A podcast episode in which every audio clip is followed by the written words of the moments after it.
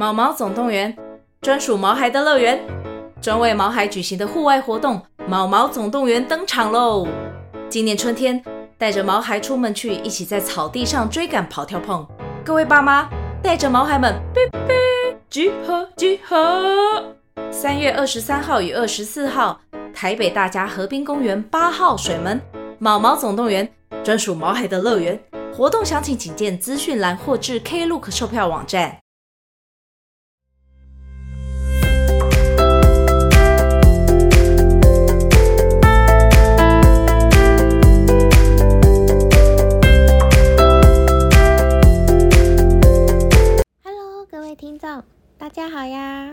欢迎回到花花姐姐的故事频道。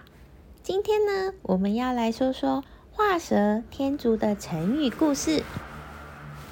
在听故事之前，记得先关注花花姐姐说故事频道。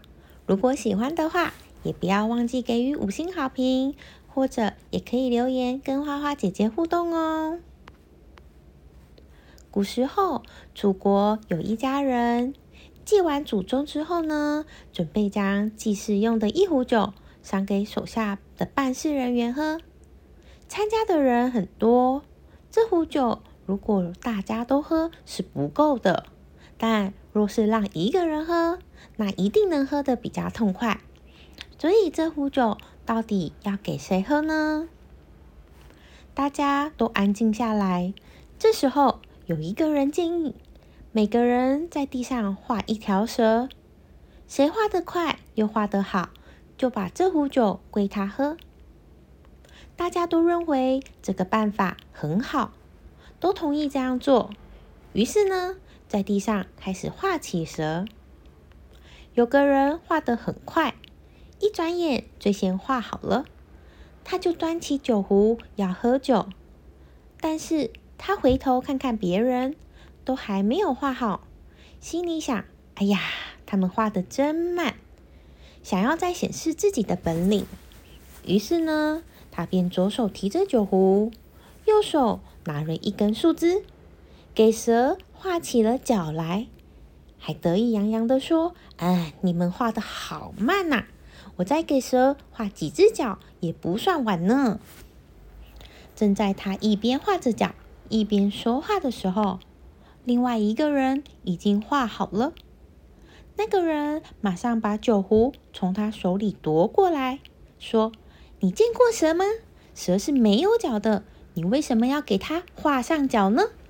所以第一个画好蛇的人不是你，而是我了。那个人说罢，就仰起头来，咕噜咕噜咕噜的把酒喝下去了。以后呢，人们就根据这个故事引出“画蛇添足”这句成语，比喻有的人自作聪明，常做多余的事，反而把事情弄巧成拙。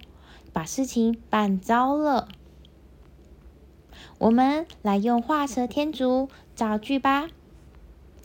这幅画已经很完美了，你就不要再画蛇添足了。事情已经处理妥当，不需要我再画蛇添足了。明明是件好事，经过他画蛇添足的描述后，反而成了坏事。